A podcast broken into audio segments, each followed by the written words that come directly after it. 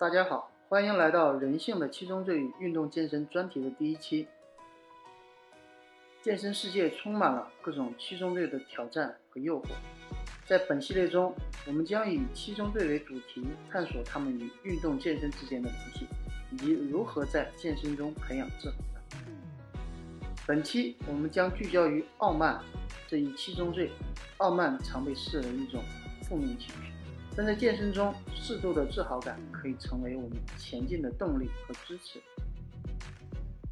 每个人都有自己的健身目标和成就。当我们不断前进，达到目标时，我们会感到一种自豪和自信。但要注意，适度的自豪感是建立在尊重他人、团队精神和不傲慢于他人的基础上。不要忘记，每一次的进步和突破，无论是重量。增加、改善了某个动作的技巧，还是提高了我们的耐力和灵活性，这些都是我们健身旅程中的宝贵成就。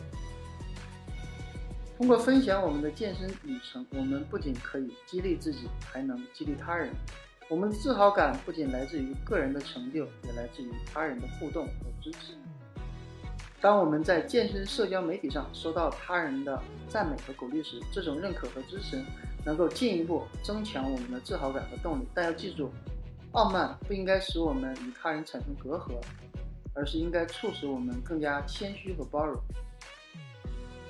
在竞争中取得的成就是我们自豪感的体现，无论是在健身比赛中获得的荣誉，还是通过个人努力实现的突破，这些成就可以成为我们继续前进的动力。傲慢在健身中的积极。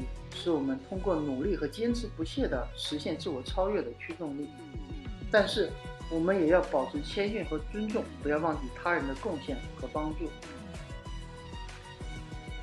感谢大家收看本期《人性的七宗罪与运动健身》专题，下期我们将继续探索其他七宗罪与运动健身的关系，敬请期待。